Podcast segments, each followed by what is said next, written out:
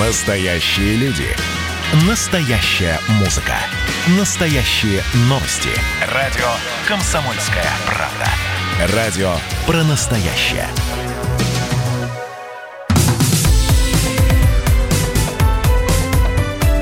Как дела, Россия? Ватсап-страна!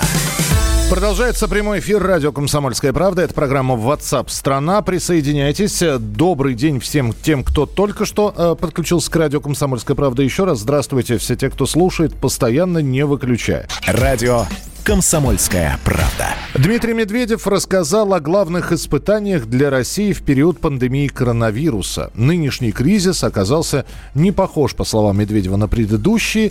Экономическая логика оказалась подчинена медицинской. медицинской. А, в общем, главным шоком Дмитрий Медведев для экономики назвал падение мировых цен на нефть. Вторым шоком стали внутренние ограничения. При этом а, Дмитрий Анатольевич сравнил это с ситуацией в 90-х, когда из экономического процесса выпадали отдельные субъекты хозяйственной деятельности. Ну а третий шок сня... связан со снижением зарубежного спроса на отечественные товары из-за замедления мировой экономики. На прямой связи со студией экономист Сергей Хистанов. Сергей Александрович, здравствуйте. Здравствуйте. Ну, э, три шока названы, шоки определены. Вопрос, как выходить из этих шоков? Ну, с нефтью все понятно. Вроде как цены, правда, падали они намного быстрее, чем сейчас поднимаются, но все более-менее стабилизируется. А вот внутренние ограничения, снижение зарубежного спроса, как это преодолевать? Ну, во-первых, э, несмотря на то, что цены э, на нефть подросли, подросли они за счет того, что пришлось сильно сократить добычу, то есть объем экспорта. Вот, э, поэтому это довольно дорогая цена за то, чтобы нормализовать рынок нефти с точки зрения цен. Поэтому до настоящей нормализации еще далеко. Что касается карантинных ограничений, то постепенно они снимаются, но, как показывает опыт и других стран, которые раньше приступили к этому процессу, потребители еще еще не скоро восстановят свою активность. То есть даже там, где ограничения сняты, народ, ну, за исключением, может быть, парикмахерских, не побежал быстро э, покупать товары и пользоваться услугами. А не скажите, вчера все кафе, по крайней мере, летние, которые открылись в Москве, были переполнены. Ну, это тоже эффект вот из-за того, что изголодались, и поэтому кто хотел, вот кто очень любит, тот побежал. Причем изголодались но, во всех смыслах, да. Но с точки зрения э, воздействия на такие показатели, как, допустим, товарооборот, товарооборот розничной торговли, там явление пока пока слабое. Поэтому, скорее всего, восстановление не будет быстрым, и наиболее вероятен сценарий, при котором ну, еще, наверное, от двух до четырех кварталов экономика будет чувствовать себя не очень хорошо, а потом постепенно пойдет восстановление. Если удастся довольно быстро получить вакцину и наладить массовое производство, ну, это, конечно, подтолкнуло бы процесс восстановления, поэтому во многих странах предпринимаются очень серьезные усилия по разработке вакцины. А, да, единственный вопрос, который у меня остался, э, ну, опять же, то, что Дмитрий Медведев назвал шоки, это да. А дальше начинаются прогнозы, как быстро все это восстановится. Кто-то говорит про 21 год, кто-то на 22 все загадывает. По вашему мнению? Вот если оглянуться назад на кризис 2008 года или 2015 года, то можно заметить, что вот такая фаза падения экономики длилась от двух до четырех кварталов. Вот если на, на, начать отсчет со второго квартала 2020 года, то при условии, что не будет там, второй волны, о которой многие, многие говорят, то действительно где-то в середине следующего года довольно вероятно, что экономика начнет постепенно э, расти. Но с важной оговоркой, что, конечно, это будет сильно зависеть от э, получения вакцины и э, наличия второй волны. Спасибо большое. С нами на прямой связи был экономист Сергей Хистан. Как дела, Россия? Ватсап-страна! Да, наделала сегодня шума заявление бывшего эксперта Министерства иностранных дел Финляндии, бывшего дипломата Юки Сеппинина, который сообщил о том, что при Горбачеве вот в последние годы правления Михаила Сергеевича Советский Союз был готов отдать Карелию. По словам господина Сеппинина, финны могли забрать территорию в конце 80-х, начале 90-х годов, но тогда президент Финляндии, девятый по счету, не смог воспользоваться ситуации. В Горбачев фонде уже опровергли эту информацию, сказав, что никаких переговоров э, Михаил Сергеевич Горбачев не вел и не мог вести. Э, а между тем, что, с одной стороны, просто заявление человека, что из Горбачев фонда опровержение – документов, которые либо подтверждали, либо э, подтверждали, либо опровергали эту информацию, их нет. И поэтому очень многие э, политики, действующие, в частности, член Совета Федерации Алексей Пушков, допустил достоверность этих данных, и что вполне возможно на уровне переговоров такая стратегия обсуждалась – отдать Карелию Финляндии. На прямой связи со студией историк, советник ректора МПГУ Евгений Спицын. Евгений Юрьевич, приветствуем, здравствуйте. Да, добрый день. Евгений Юрьевич, но вопрос, вообще вопрос э, отдать, взять территорию. Он достаточно болезненный и, э, в общем-то, э, мы знаем, э, это касается абсолютно разных территорий. Вот про Карелию, насколько, по вашему мнению, эта информация, ну и, и насколько достоверна? А, вы знаете, я думаю, что э, финский политик, он э, делает паблисити своей книги, хочет заработать, поэтому и делает подобного рода заявления. Я думаю, что вопрос этот в принципе не мог обсуждаться, поскольку Карелия никогда не входила в состав Финляндии, даже близко. Я просто напомню, что э, до 1809 года э, Карелия была, прошу прощения, Финляндия была составной частью шведского королевства, а после э, успешной, очередной успешной русско-шведской войны и подписания Фридрихсгамского договора э, Финляндия вошла в состав Российской империи. Возможно, кто-то вел какие-то переговоры насчет Выборга, то есть той территории, которая вошла в состав Советского Союза по итогам Советско-финской войны 39-40 годов и подписания Московского договора в марте 1940 года. Я хотя я сомневаюсь в этом не было нужды, что называется. Теперь то, что касается Карелии как таковой.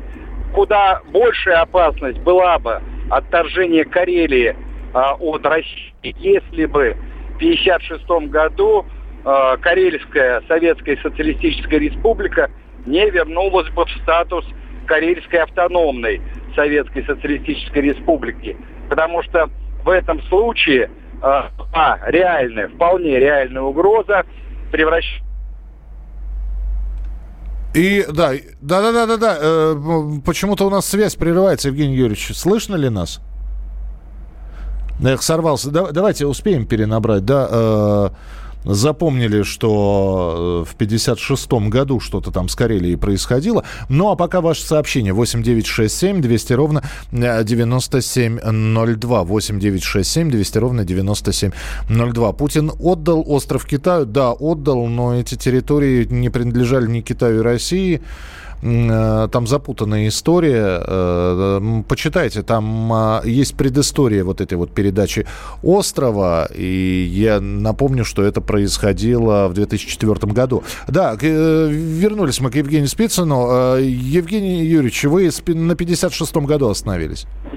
Да, дело в том, что в 1956 году было принято решение вернуть Карельскую Советскую Социалистическую Республику то есть 16-ю республику в составе Союза СССР, которая была создана в 1940 году, э, в прежний статус автономной Советской Республики в составе РСФСР. Вот если бы этого не произошло, то действительно была бы реальная угроза э, выхода уже Карельской республики как суверенного государства из состава СССР по примеру э, республик Прибалтики, Беларуси, Украины и далее по списку. И второе надо иметь в виду обстоятельство, что карельской проблемы во взаимоотношениях между Советским Союзом и Финляндией вообще не существовало. Если, например, у нас существует до сих пор проблема там Курильской гряды, и даже сейчас некоторые головы заявляют о том, что есть так называемая калининградская проблема или проблема Восточной Пруссии, то относительно Карелии такой проблемы не существовало. И потом надо иметь в виду, э, кто был Михаил Сергеевич в конце 80-х, в начале 90-х годов. Это был, э, знаете, э, английский король, условно говоря, который царствовал, но уже ничем не правил и не управлял. Потому что процесс распада страны, хотя он и носил рукотворный характер, но во многом его направляли сепаратистские силы и в самой России, и а, в союзных республиках. Горбачев, напротив, пытался, а, прямо скажем, крайне неумело и а, боязливо сохранить Советский Союз, потому что он прекрасно понимал, что раз, с распадом Союза он теряет и свою власть, прежде всего как президента СССР. Но он никаких реальных шагов не предпринял для того, чтобы Советский Союз сохранить. Поэтому я думаю, что вот эта вот очередная э, сенсация, э, прозвучавшая из уст финского дипломата, она носит по большей части фейковый, как сейчас принято говорить, характер, или характер э, дутой сенсации. Спасибо большое, Евгений Юрьевич. Евгений Спицын, историк, советник ректора МПГУ, был с нами на прямой связи. Ну, а мне осталось добавить, что, э, еще раз, мы, может быть, будем к этой теме возвращаться, если вот этот вот замечательный господин, а вы видите, мы узнали о том, что он, оказывается, пиарит свою книгу, если Юка Сепинин ну, по крайней мере, не только слова будет произносить, а еще и слова будут подтверждены, ну, хотя бы какими-нибудь документами. Продолжим через несколько минут. Ваше сообщение 8967 200 ровно 9702. Как дела, Россия? Ватсап-страна! Так, летописцы земли русской снова в сборе. Как было бы здорово собрать памятники Ленину в одном месте, чтобы они стояли на высоком берегу Волги под городом Симбирском, и это была бы наша терракотовая армия, как в Китае. Олег, вы пытаетесь развязать э, здесь революцию. Мы вам этого сделать не дадим. Вы мне нахамили, и вам желтая карточка. А так продолжаем беседу. Олег, вам желтая карточка. Рома, Роман, Экран. засуньте свою желтую карточку, знаете куда. Кашин-Голованов. Отдельная тема. На радио «Комсомольская правда». По будням в 9 вечера по Москве. Как мне пишет тоже один товарищ, что за наши с Романом отношения он переживает больше, чем со своей, со своей девушкой.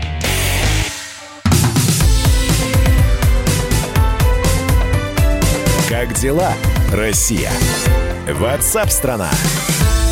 Продолжается прямой эфир. Э, удивительно, э, ситуация меняется через каждые несколько минут. Это что касается ситуации с актером Михаилом Ефремовым, про которую мы продолжим разговор, поэтому оставайтесь с нами. Радио «Комсомольская правда». СМИ сообщают о том, что семья Сергея э, Захарова, погибшего в ДТП с актером Михаилом Ефремовым, передумала насчет денег. Как сообщает РБК со ссылкой на адвоката Михаила Ефремова, Эльмана Пашаева, соответствующий вопрос готов обсуждать брат Сергея. Он готов на все. Он говорит, обращайтесь к Добровинскому, адвокату семьи Сергея Захарова. Готов встретиться и обсудить, если разрешит Добровинский. Но мы буквально накануне с Александром Андреевичем говорили, и вот, э, ну, раз обращайтесь к Добровинскому, давайте обратимся. Александр Андреевич Добровинский, адвокат, с нами на прямой связи. Александр Андреевич, здравствуйте еще раз. Да, добрый день. Такое ощущение, э, что, что вы, э, знаете, держите брата Сергея на поводке и, в общем, отдаете ему команды. Брать, не брать, идти, не идти. Смотрите, значит, разговор, который мне пересказал брат, э, покойного Сергея Захарова был следующий. Ему позвонил действительно некий человек, э, который представился, как вы говорите, и сказал, что он хочет встретиться. Больше не было сказано абсолютно ничего. На что брат ему сказал, да, согласуйте, пожалуйста, это с нашим адвокатом Александром Ильичем Дубровинским. И э, отослал ему смс и мой телефон. Больше никаких разговоров не было. Однако сегодня в 11 утра я разговаривал с э, Валерием Владимировичем, вот с братом, и он мне опять подтвердил, что семья не хочет принимать никаких денег. Я с большим удовольствием сделаю абсолютно все, что э, от меня зависящее, чтобы стороны договорились, но я не имею права идти поперек мнения своего доверителя. Готов встречаться, никаких проблем, вместе с братом. Мало этого, э, предлагаю, чтобы не было кривотолков, предлагаю пригласить на нашу встречу э, одного или двух публичных, известных и уважаемых людей, не знаю, по выбору кого угодно, нашему обоюдному или той стороны, э, и нашей стороны. Пожалуйста, чтобы не было никогда никаких кривотолков. И услышать друг друга. А, тогда еще один вопрос, который э, вы только восприми, э, примите его, э, пожалуйста, с, ну, потому что я журналист, я обязан его задать. И опять же, чтобы не было кривотолков. Александр Андреевич, некоторые спрашивают, в том числе на сайте «Комсомольской правды», появляются и в интернете статьи, что э, адвокат Александр Добровинский – это дорогой адвокат. И взявшись за дело э, Сергея Захарова, кто же ему платит и какие он гонорары получает. И вот начинают копать в эту сторону. Опять же, чтобы не было кривотолков, есть э, объяснение? Есть. Э, я, когда мне поступило предложение от семьи, у меня было одно встречное э, условие, которое я выдвинул. Э, это условие заключалось в том, что я буду работать без гонорара бесплатно. Э, мало этого, э, я, услышав позицию о том, что семья отказывается от денег, мне стало в этом плане немножко как бы легче. Я не знаю, как я бы отнесся, если бы к этому делу, если бы семья согласилась, потому что тогда бы каким-то образом считалось бы, наверное, что там замешана какая-то корысть у семьи и так далее и подобное. На сегодняшний день это так. Ни я, ни семья, ни, я не, не получаю свои гонорары, это нормально. Мало этого, э, семья тоже отказалась. Ну и последнее, чтобы было понятно. Там много было каких-то моментов, почему, и вот и громкий процесс и так далее. Несколько дней назад, я просто хочу вас попросить об одной услуге.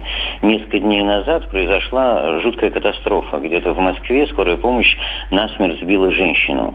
Э, я э, хочу обратиться через вас Эм, если вы мне могли бы найти пострадавших в этой страшной катастрофе, я бы тоже им помог и тоже абсолютно бесплатно. Потому что в беде людям надо помогать. Мне кажется, немножко э, в нашей стране начинают об этом забывать.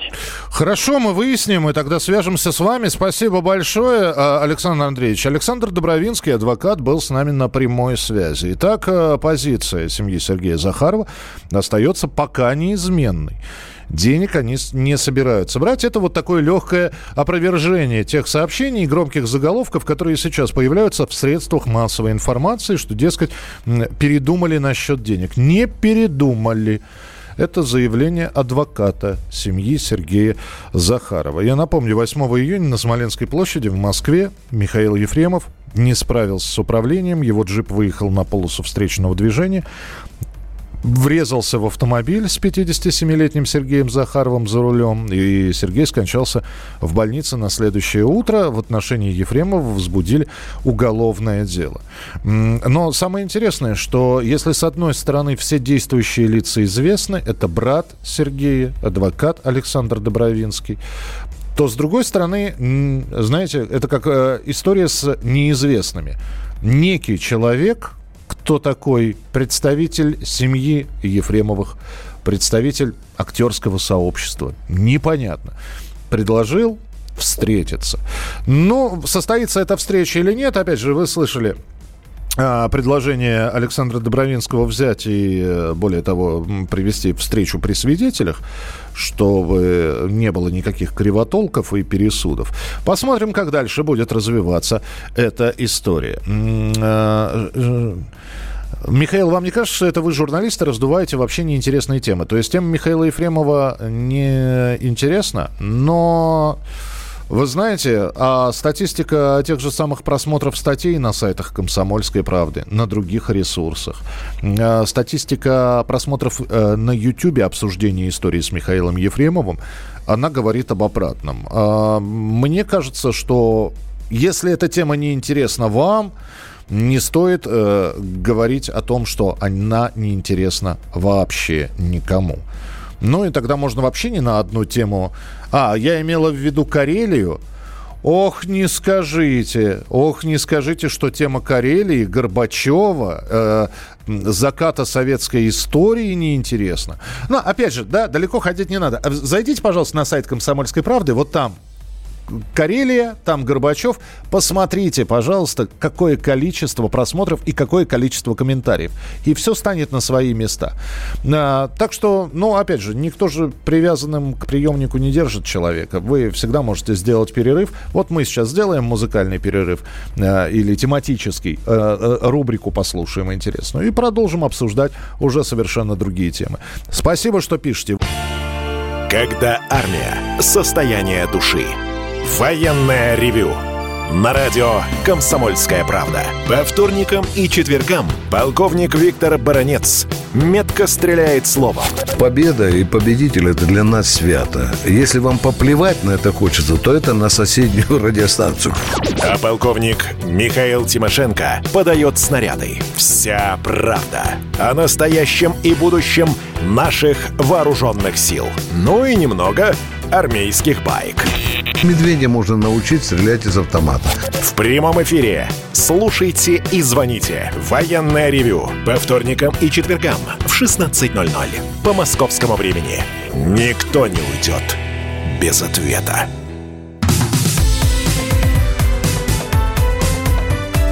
Как дела, Россия? Ватсап-страна!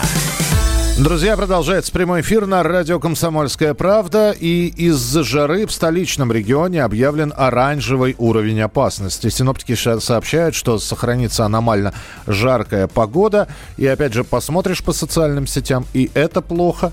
Холодно – плохо. Когда дожди зарядили – плохо. Ж- сейчас душно и жарко.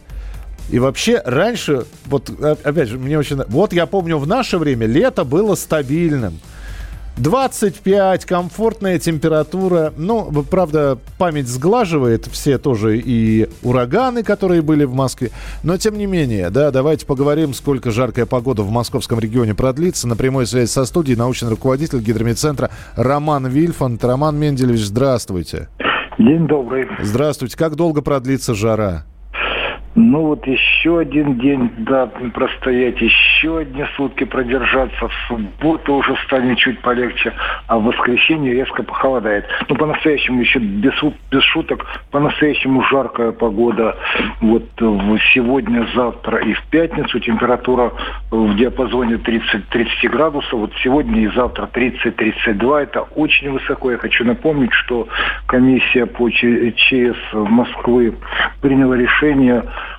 о том, что при температуре выше 30-градусной отметки нужно объявлять шторм предупреждения. Шторм предупреждения не означает предупреждение о шторме, это означает, что нужно информацию передавать незамедлительно для населения. Действительно, врачи отмечают, что при такой температуре вот, да, погода сказывается на состоянии ряда категорий людей, особенно пожилых. И вот это очень высокая погода. Она вот, вот такой температурный фон характерен для июля, и, конечно, не московского июля, а июля где-нибудь в Воронеже. Вот настолько жаркая погода. И, конечно же, это, это представляет опасность, эта ситуация. Кроме того, оранжевый уровень связан еще с одним фактором. Все хорошо знают о понятии ультрафиолетовой радиации – вот много пользы от ультрафиолета, поскольку он вырабатывает витамин D в организме человека, но большие дозы ультрафиолета просто губительны. Если бы не было озонового слоя, который поглощает ультрафиолет, жизнь на Земле была бы невозможна. Так вот сейчас, когда Солнце находится, ну вот, э, вблизи своего да, периода солнца, летнего солнцестояния, энергия солнечных лучей максимальна. В центре Европейской России, в Москве в частности, антициклональная погода. Воздух прозрачный, молекул водяного пара нет, солнечные лучи не рассеиваются, ультрафиолетовая радиация очень большая. Ну, специализированный индекс есть по международной шкале, он достигает 6-8 единиц. Это очень много, поэтому врачи рекомендуют вот в полуденные часы вот, находиться не на улице, дома. Ну, начиная только с двух часов, с половины третьего лучше выходить. Но если уж на улице, только в тени, потому что, повторяю, да, ультрафиолет очень негативно влияет на кожу человека, на слизистую глаз и так далее. Вот и, и до сих пор не установлено, влияет ли он каким-либо образом на коронавирус. Это так, на всякий случай. Нет, как раз вот этот, э, э, вот, вот этот эффект как раз известен, да, что, конечно же, ультрафиолет действительно разрушительно влияет, действует на коронавирус. А вот температура высокая, ну, поскольку я не специалист, я сам слежу за экспериментами, которые проводят, так до сих пор и не установлено. Э, разные исследователи разные результаты выдают. В одних случаях говорят, да, что 30-градусная жара убивает коронавирус, потом 60-градусная. В каких случаях, вот, да, вот министр выступил недавно, что ничего подобного, министр здравоохранения, что ничего подобного, высокая температура не влияет. Но это я тут, тут, тут я не специалист. Да, но в любом случае про погоду вы все доступно рассказали. Спасибо большое. Роман Вильфанд, научный руководитель Гидрометцентра, был с нами в прямом эфире. Как дела, Россия? What's up, страна! Ну а школьники, те, которые будут сдавать ЕГЭ, готовятся к э, нему, к единому госэкзамену. Очные выпускные проведут в 12 регионах, причем где-то их уже провели, где-то планируют сделать это а, в августе. Об этом рассказал первый замминистра просвещения Дмитрий Глушко. Еще в 15 регионах определили очно-заочный формат таких мероприятий. В общем, единый госэкзамен начнется через 11 дней. А вот э, интересная новость, связанная с экзаменом, экзаменам. Стало известно, что с этого года проверять результаты ЕГЭ будут строже, и к анализу работ подключат алгоритм на основе нейронной сети, и искусственный интеллект покажет, писал работу школьник самостоятельно или с чьей-то помощью.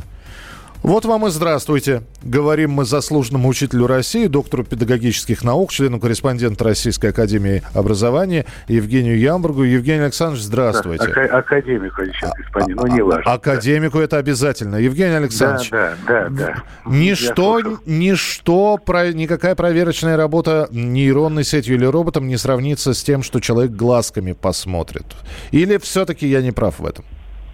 Нет, ну вы знаете, что тут все настолько запутано, настолько это фейковая вся информация, очень такая, я бы сказал, алармистская. Ну, во-первых, мы уже готовы. Ну, и ребята готовы сдавать, они довольно мощно готовятся, и хоть и в дистанте, но это даже дает больше возможностей с учетом специфики. Кто-то медицинские классы сдает, э, музыка, кто-то филологические.